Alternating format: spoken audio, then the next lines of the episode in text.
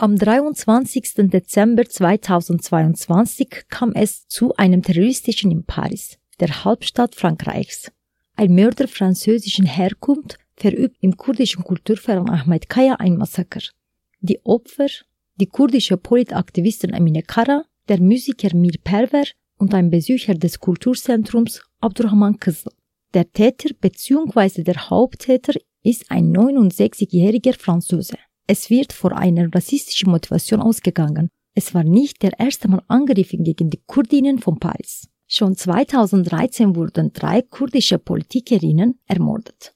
Der Täter, ein türkischen Ultranationalist, hat sich eine Opfer aus politischen und ethnischen Gründen ausgesucht. Der sogenannte Tiefe Stadt, die Verflechtung also von meist rechten Terroristen, Kriminellen, Geheimnisten und dem türkischen Staat ist regelmäßig an der Mordung von Kurdinnen in der ganzen Welt beteiligt. In den vergangenen Tagen wurde im Irak beispielsweise eine kurdische Journalistin ermordet. Mahir Ülmes erzählt die Hintergründe der unaufhörlichen Angriffe. Wie bewertet man eigentlich hier, äh, meiner Meinung nach, wie genau wie die erste Massaker? Hinter dieser Massaker steht eine äh, türkische Stadt, weil äh, die türkische Stadt überall auf der Welt wurde Möglichkeit gibt, versucht immer die kurdische Militanten und die, die oder kurdische äh, Leute zu angreifen. Und das hat man in dieses Jahr auch überall, fast überall gesehen, besonders im Nahosten, in Syrien, in Irak, in der Türkei. Äh, so gezielte, besonders gezielte Kommandanten hat der türkische Staat als Ziel äh, genommen und viele von denen leider ums Leben gekommen. Mahir erinnert an den Griff von 2013 und daran, dass niemand dafür bestraft worden sei. Der Täter Ömer Güney verstarb 2013 mysteriös kurz vom Protestbeginn an einem Gehirntumor. Kontakte zu den türkischen Geheimnissen, die beispielsweise von der französischen Strafverfolgung angenommen werden, konnten so nicht belegt werden. Hört sich eigentlich, das ist das schade, ist das zweite Mal geworden, genau vor zehn Jahren wieder mal in Paris eine kurdische Frau eine Massaker stattgefunden. Und äh, bis jetzt hat man niemanden irgendwie vor Gericht gebracht könnte und äh, Hintergrund von dem Massaker veröffentlichen könnte. In diesem Fall französische Jurist, Juristen eigentlich nicht so vorwärts gegangen. Unter Hinweise darauf, dass die Kurden seit vielen Jahren in Europa leben, sagt Mayer, dass ein kein Problem zwischen den Kurden und den europäischen Volken gäbe. Der, der Theater hat man ihm als ein rassistischer Mann äh, gezeigt, aber äh, in Europa bis jetzt, seit äh, circa äh, mehr als 20 Jahre, aber die Kurden leben mehr als 50 Jahre hier in Europa, bis jetzt keine Kurde äh, durch die äh, Rechtsextremisten oder durch die äh, sogenannte Rassisten äh, keinen Angriff bekommen. Und fast jede Volksgruppe in Europa hat so oder so ein bisschen Sympathie an die kurdische Menschen.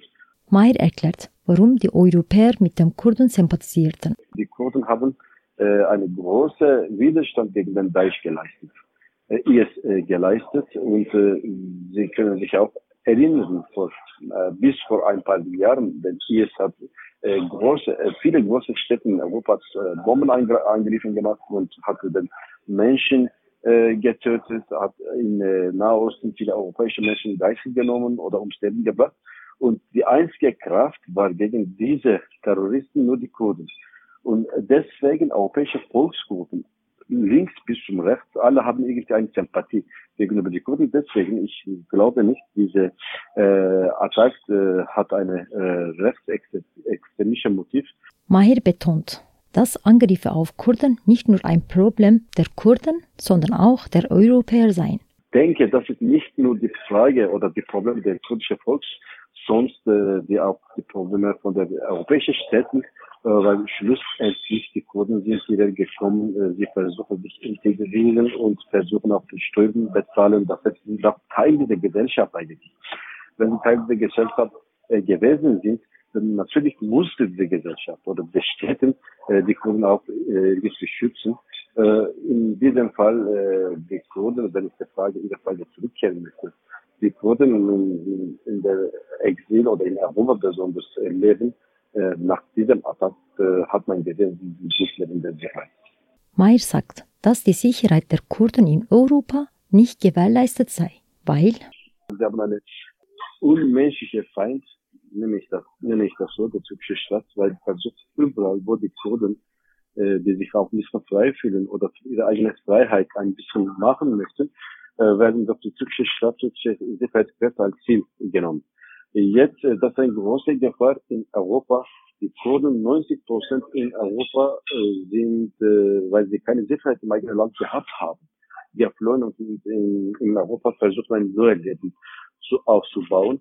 Aber der türkische Staat hat dann auch gefolgt. Bis jetzt hat man auch viele Sachen um diese Frage hat man herausgefunden, weil die Geheimdienst, türkische Geheimdienst äh, MIT mit hat in viele Städte äh, in Europa äh, äh, versucht, die Kurden irgendwie, die Kurden Informationen sammeln. Und wenn diese Kurden hier irgendwann in der eigenen Land zu Ferien gegangen sind, äh, haben sie sie bedroht, festgenommen und in Gefängnis äh, gebracht. Und jetzt schlussendlich haben sie angegriffen bekommen. Äh, deswegen, ich glaube, es ist ein großes Problem. Äh, die Leute, die ihre eigene Land keine Sicherheit haben, hier in, der, in Europa in Exil gekommen und versuchten hier ein sicheres und ein neues Leben aufzubauen. Äh, und, aber man hat gesehen, äh, die sind nicht in, in, der, in der Sicherheit. Nach dem Anschlag war es in Paris zu Demonstrationen von Kurden und türkischen linken Organisationen gekommen. Heute wurde die Opfer des Angriffs beerdigt.